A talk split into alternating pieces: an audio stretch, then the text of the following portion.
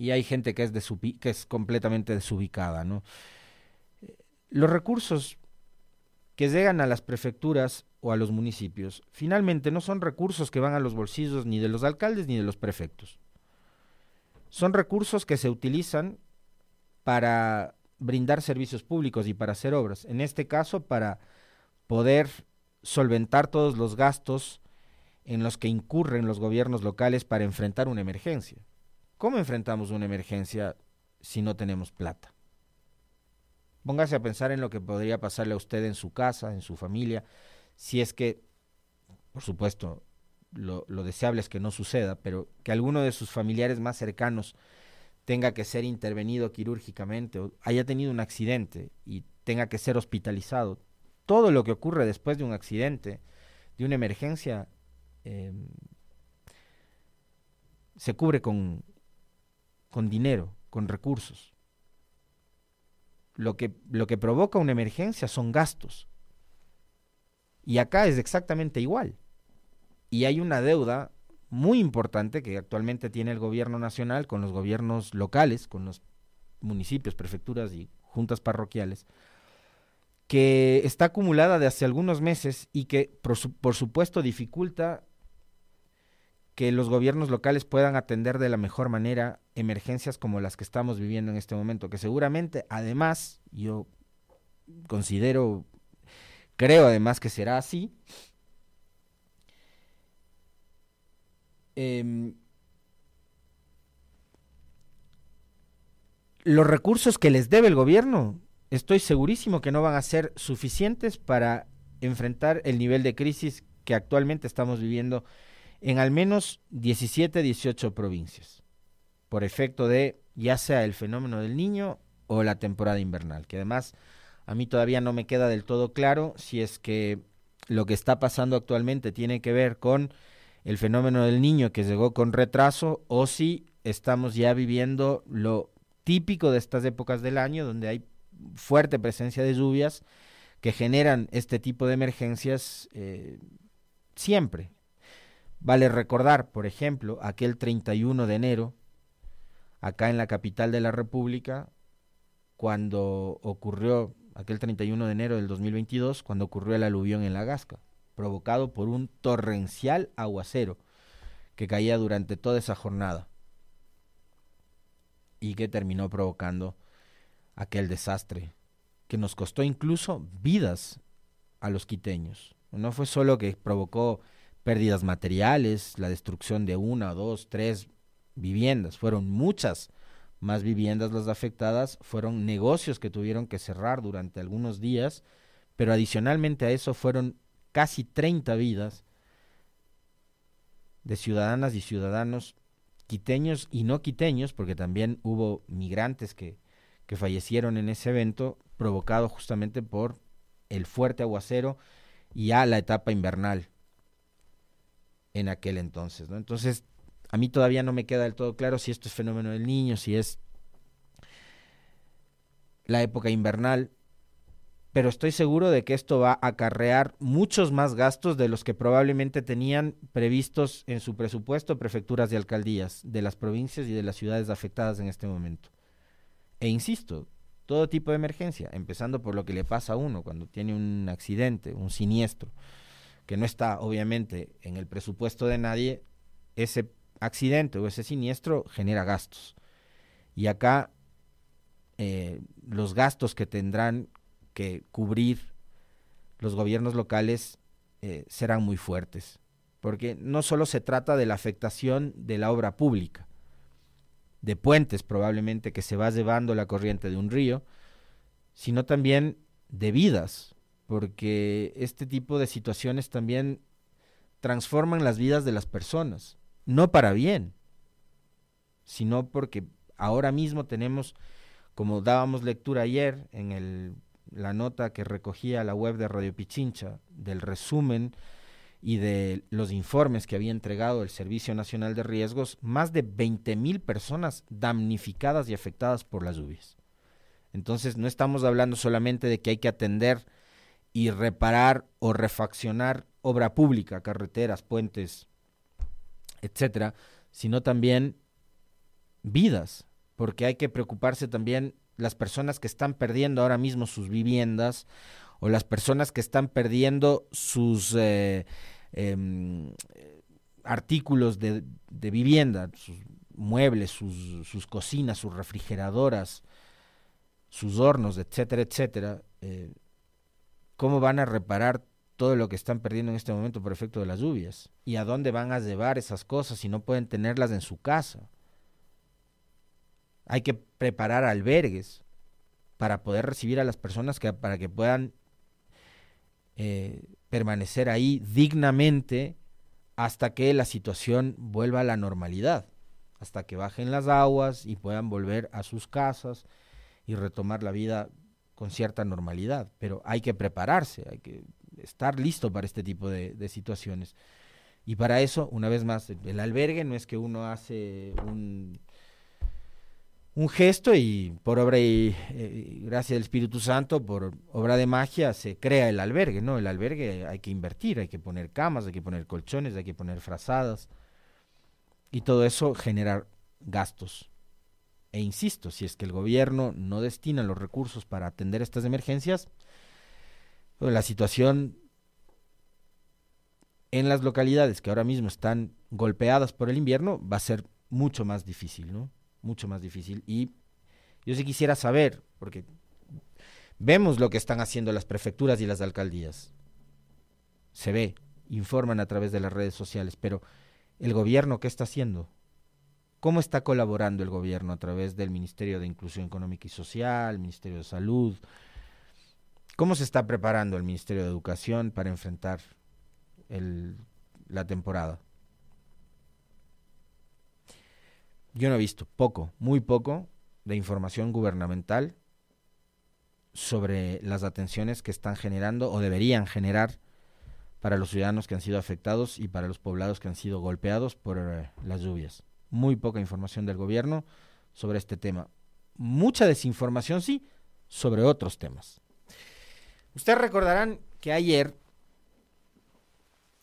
mientras eh, nos aprestábamos a dialogar y a conversar con Byron Villasís, ex director del INEC, sobre el fracaso del censo que llevó adelante el gobierno de Guillermo Lazo, donde se gastaron 80 millones de dólares y terminaron haciéndolo mal. Y ahora mismo ese proceso debería ser investigado, auditado seriamente, pero lo que ha pasado es que los funcionarios y responsables del INEC que hicieron mal el censo siguen todavía al frente de la institución y siguen formando parte del gobierno, ahora el gobierno de nuevo. Entonces estábamos por hablar con Byron Villacín sobre este tema, economista, sabe mucho también sobre los temas relacionados con la economía, y conocíamos de que, además, en, fíjense esto, en simultáneo brindaban, yo no sé si la entrevista de, Daniel Novoa con, corríjanme ustedes que saben sobre este tema, TBC o RTS. RTS, con la señora Delgadillo, muy bien. Eh, fue grabada o era en vivo, no lo sé. Pero en simultáneo estaba saliendo una entrevista del presidente Novoa y una entrevista en vivo, en cambio, en Teleamazonas del ministro de Finanzas, Juan Carlos Vega.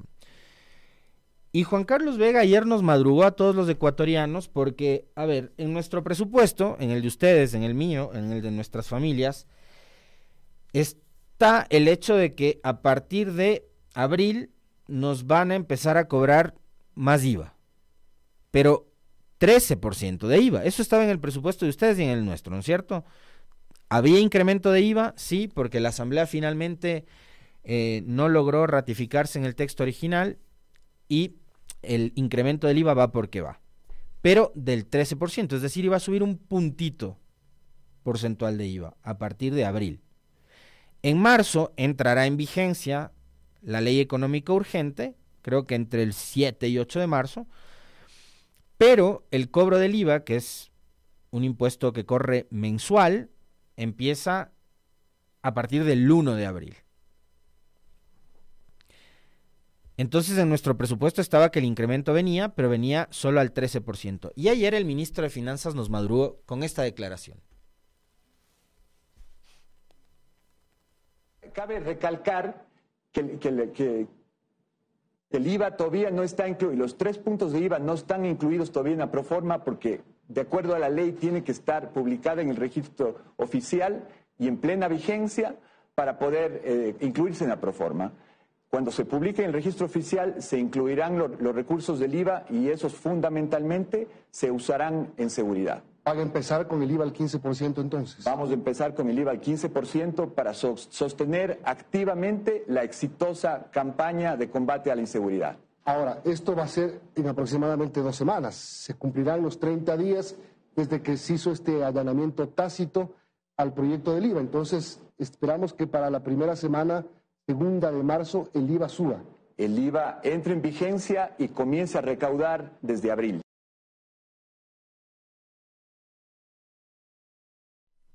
Que, que me quedan clarísimas de esta intervención del ministro. Que les insisto, en simultáneo estaban el presidente en RTS con Luisa Delgadillo, su ministro de Finanzas. Ah, la entrevista fue en la noche. Ya, yo pensé que era en la mañana. Gracias por corregirme. La entrevista fue la noche anterior, pero fíjense ustedes que este anuncio de que vamos con el IVA al 15% lo da el ministro de Finanzas. Entonces, pocas horas después de que el presidente le concede una entrevista a RTS y que el presidente además no anuncia esto. Un anuncio de este nivel uno esperaría que sea el presidente que lo haga. Pero me quedo con dos cosas de la intervención del ministro Vega. La primera es, vamos con el IVA al 15% desde el 1 de abril. ¿Para qué? Para tener recursos para la campaña exitosa de seguridad. Ya no habló de sostener la dolarización, ya no habló de pago de sueldos, ya no habló de todas las otras justificaciones y argumentos que eh, trataban de sostener para defender la aprobación del IVA. Como ya se aprobó finalmente, Ahora lo que dices va directo a la campaña exitosa de seguridad del gobierno nacional y el IVA va al 15% a partir del 1 de abril. Habló también de la proforma presupuestaria que fue presentada ayer. Es una proforma de 35.536 millones de dólares, de los cuales el gobierno asigna el 10% de la misma, es decir, 3.519 millones de dólares para seguridad. Lo que implica un aumento de 214 millones de dólares frente a lo ejecutado en el 2023 en materia de seguridad. La pregunta que yo me hago es, en el 2023, ¿ustedes se acuerdan cuáles eran los niveles de ejecución de ministerios como por ejemplo el del Interior?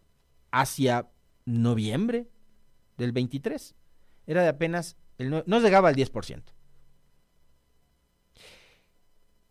La pregunta entonces que después me hago, para seguir hablando de las contradicciones comunicacionales del gobierno, pero es que esto sí tiene que ser debatido y sí tiene que ser conversado y creo que tiene que estar en la memoria de ustedes y en la nuestra.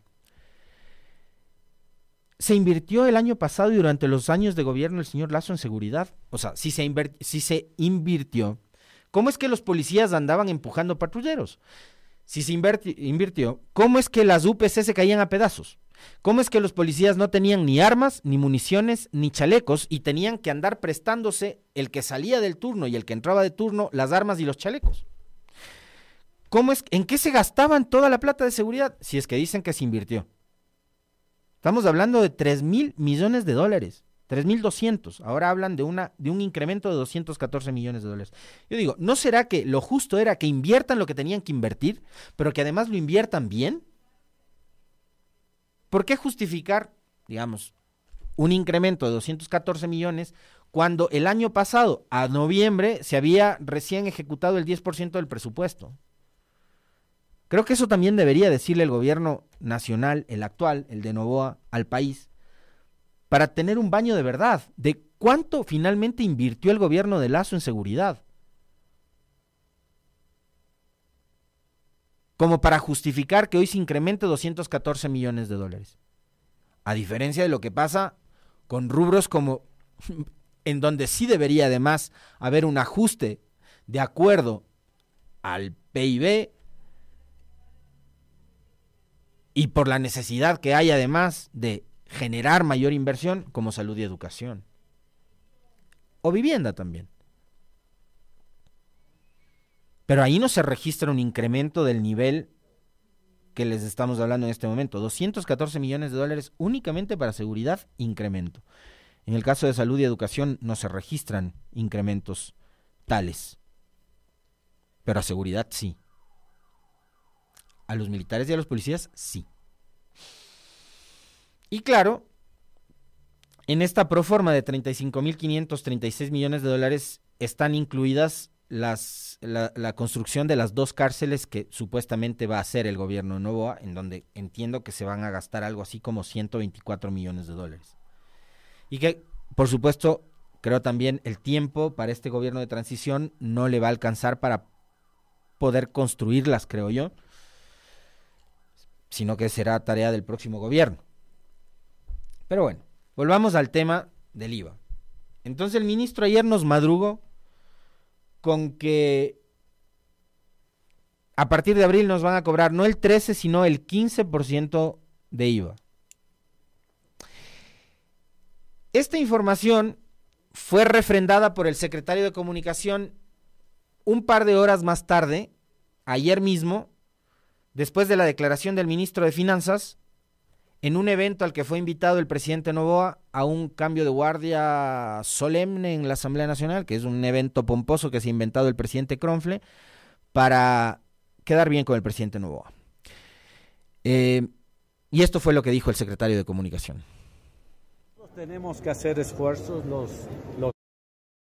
Eh, el IVA va de, del 12 al 15%, señor secretario. todos tenemos que hacer esfuerzos, los, los gastos que tenemos en seguridad son altos, el déficit que hemos recibido es sumamente alto. Dentro del mismo marco que acabo de decir, el Ecuador va a salir en la medida de que todos hagamos esfuerzos para, eh, para continuar estos resultados que son muy importantes para el país. ¿Iba al 15? Efectivamente, el ministro de Finanzas lo ha confirmado así esta mañana. ¿Cuánto es el monto del, del presupuesto general los para temas, yo dejaría, como soy respetuoso de la distancia, los, los temas los específicos, más, sí, lo que sí le podría decir, eso corresponde... Quizás. Exacto. Eh, si mal no recuerdo, no soy, no soy técnico en economía, pero el 90% más o menos de los de los ingresos y de los egresos de, de los egresos del Estado se concentran en seguridad, educación y salud. Gracias. Y sistemas de justicia. El propio secretario de Comunicación, horas después, dos horas después, dice sí, vamos con el IVA al 15%, así lo ha informado el ministro de Finanzas, porque los gastos son altos, porque hay un déficit alto, porque se va a incrementar la inversión en seguridad, en salud, en educación, es lo que ha dicho el señor Isurieta. Ojo, él es el encargado de la comunicación del gobierno. Y él dice que lo que antes había manifestado el ministro de Finanzas es así, de que el IVA va al 15%. Ahora, resulta que en el transcurso del día, el gobierno envió una carta aclaratoria al medio de comunicación en donde dio la entrevista el señor Vega, que es Amazonas, en la que aclara que subirá al 13% de forma automática desde abril y que el ministro recomendará, no dicen cuándo ni cómo, subirlo al 15. Pero esto es otra cosa. Lo que dijo en la mañana Vega es vamos con el IVA al 15% desde abril. Lo que aclaran a través de una carta que yo no la he visto y que de lo que entiendo, yo no estoy en los chats del Ministerio de Finanzas ni nada, pero entiendo que hay periodistas que al equipo de comunicación y de asesores del ministro de Finanzas le han pedido aclaración sobre las declaraciones de ayer y no han dado ningún tipo de respuesta. Lo único que se conoce es que el IVA subirá en Ecuador el 1 de abril y que Finanzas plantea alza al 15%. A propósito de esta carta aclaratoria, el gobierno informó que el impuesto al valor agregado dejará de ser del 12 de forma automática y permanente desde el 1 de abril de 2024. Ese día el tributo será del 15% de forma automática y permanente. El sustento es la ley para enfrentar el conflicto armado interno que entrará en vigencia el 6 de marzo. Sin embargo, el ministro de Finanzas tiene listo para entregar al presidente Novoa un informe con el sustento técnico para incrementar el IVA al 15% desde el 1 de abril. Lo que me hace pensar esto es que al ministro Vega, para hablar en términos coloquiales, o sea, cometió un error. Se le fue la lengua. O sea, está clarísimo que ellos tienen en el presupuesto clavarnos del 15% de IVA, pero el ministro adelantó la jugada. Esta probablemente iba a ser una jugada que le iban a ejecutar de hoy para mañana y que nos iba a dejar a los ecuatorianos sin capacidad de reacción. Paf, listo el informe, apruebe, cobre del 15% a partir de mañana. Pero el ministro ayer lanza la bomba y por supuesto esto no era lo que el gobierno de Novoa e incluso la propia asamblea le habían dicho a los ecuatorianos durante el debate y durante el trámite de la ley urgente para atender eh, el conflicto armado interno. Que sí, que se establecía esta suerte de salvedad de que en algún momento, si es que el Ministerio de Finanzas creía conveniente, habría que subir el IVA al 15%, es una cosa. Pero nadie nos dijo de que iban a ejecutar ese muy bien pensado plan desde el día uno en que iba a entrar en vigencia el incremento del IVA. Eso nadie le dijo al país. Y eso simplemente es eh, no ser frontales, no ser sinceros con, con la ciudadanía, con el país. ¿Por qué no insistió el presidente en el veto? Desde un, o sea, como decisión presidencial, yo insisto en el veto, vamos al 15. Pero decir, ok, dejemos en el 13, como lo plantea la Asamblea. Pero incluyo una transitoria en la que digo que si es que el ministro de Finanzas cree que es conveniente subirlo al 15, lo subo. ¿Cuándo? No dicen cuándo. Pero hubiese sido mejor, insisto, como un ejercicio de transparencia incluso, con la ciudadanía, no con el periodismo, no con, no con la asamblea, con la ciudadanía. Que el presidente, su ministro de Finanzas y el gobierno le digan a los ecuatorianos, vamos a subir el 15% de IVA queremos subir al 15% de IVA, pero no querían al 13 y me voy a guardar este as bajo la manga para... Bueno, resulta que el as bajo la manga lo van a usar de entrada. Eso fue lo que a muchos ecuatorianos, por no decir a todos, creo que nos quedó claro después de la patinada de ayer. ¿Fue una patinada? Sí. ¿Se le fue la lengua al ministro? Probablemente sí. Pero esto también habla de una suerte como de falta de coordinación que ya se va haciendo costumbre. Y yo soy de los que hace algunos días creía, porque además, a ver, sigo creyendo, sigo creyendo que el presidente Novoa es más inteligente que Lazo, evidentemente, ha logrado una eh, suerte de gobernabilidad mucho más eficiente y mucho más potable que la que nunca logró Lazo, porque Lazo nunca se sentó a conversar con los asambleístas, porque él o hacían lo que él quería, o quería lograr sus objetivos a través de los chantajes, como cuando les dijo que eran una sarta de corruptos y les fue a denunciar, después quitó la renuncia una vez que los asambleístas terminaron vendiéndose al gobierno y demás. Pero yo sí creo que Novoa es mucho más sigo creyendo que Novoa es mucho más inteligente que Lazo que maneja mejor los hilos de la política que Lazo, también estoy convencido.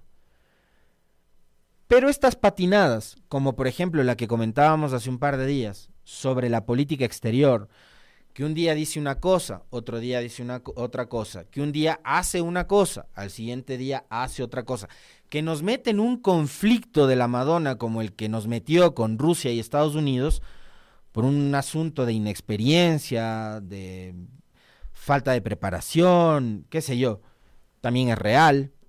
un día salgan a, decir que desconocen al gobierno de Venezuela, al siguiente día el presidente le, le desautoriza a la canciller y dice otra cosa. Bueno, ya esto se está volviendo repetitivo.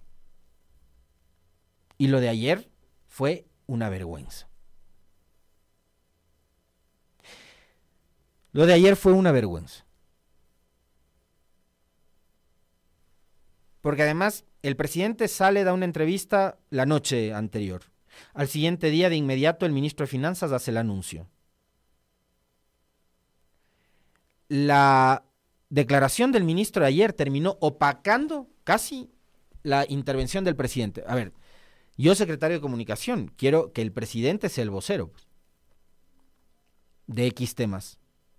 O si salgo en una entrevista en televisión, espero que esa entrevista en televisión de mi presidente corra y que se converse sobre las declaraciones del presidente. Pero no le pones al siguiente día al ministro de Finanzas hacer un anuncio de esta magnitud que nos puso a conversar a todos ayer y que generó una cantidad de comentarios increíbles porque no encontrábamos coincidencias ni coherencias entre lo que decía uno y lo que no dijo el otro, que además es del jefe del gobierno, que ni siquiera mencionó el tema del incremento del IVA al 15% en la entrevista horas antes, ni siquiera un día antes, horas antes.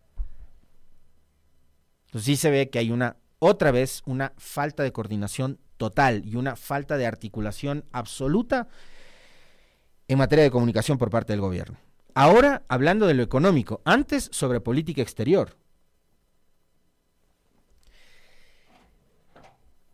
Y quiero cerrar bueno, tenía dos temas más que quería comentarlos con ustedes, eh, pero para cerrar el tema económico, repitamos nuevamente la desatinada declaración de ayer del presidente Novoa sobre que hay que trabajar más para comer entrada, plato fuerte y postre, por favor.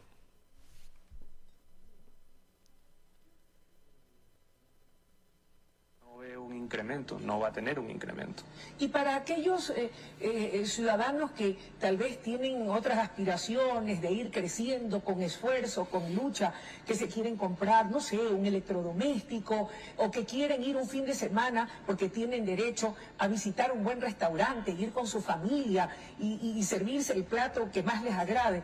Eso sí paga IVA, presidente. Sí, sí paga IVA. Los invito a trabajar igual de duro que estamos trabajando nosotros en el gobierno la misma cantidad de horas y estoy seguro que se van a comprar varios platos de comida. Van a tener entrada, plato fuerte y pues y postre.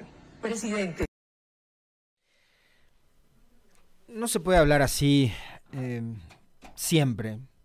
Porque quiero hacer una, una comparación entre esta declaración y la del because it's nice y esa vaina con la que salió hace unos días atrás del presidente, ¿no? El humor, la sátira, la ironía, como recurso, siempre está bueno, pero tampoco hay que saturar con eso. Y no siempre, y no con todo tema. Una cosa es que usted entre a disputar con un par suyo, como lo, es Correa, un líder, un político, un expresidente, con base en la ironía, en el sarcasmo, en el chiste. Otra cosa es que usted use esos recursos, presidente, para referirse a una situación súper delicada en un país en el que hay un 27% de la población que se encuentra viviendo en pobreza y un 10.8% en pobreza extrema sin poder, sin poder siquiera cubrir el costo de la alimentación mínima para sobrevivir. No se puede hablar así, presidente, desde el privilegio. Usted es presidente, pero antes de ser presidente era el hijo de Álvaro Novoa. Y en este país creo que todos, empezando por usted, sabemos quién es Álvaro Novoa. Usted es hijo del hombre más rico del país.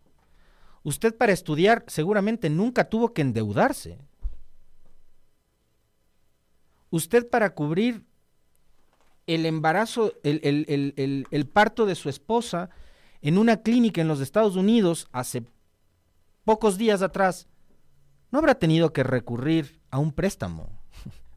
habrá pagado de contado. Es obvio que a usted, presidente, nunca le faltó nada. Antes de ser presidente nunca le faltó nada. Y esta declaración es desafortunada, es desatinada, e insisto, me parece que el uso del humor, la sátira y la ironía, el sarcasmo, está bien para que usted trate los temas políticos, para que se refiera a los pares, como usted, pero no para hablar de un país en donde el 27% de la población vive en pobreza y más del 10% en pobreza extrema, comiendo con suerte una vez al día. Acá hay gente que trabaja no 8, trabaja 10, 12, 15 horas. Hay gente que tiene dos y hasta tres trabajos para cubrir los gastos de su hogar, presidente. Y aún así no les alcanza ni siquiera para el plato fuerte, peor todavía para la entrada o para el postre a los cuales seguramente usted y su familia estarán acostumbrados desde que nacieron. Un poco más de sensibilidad, presidente.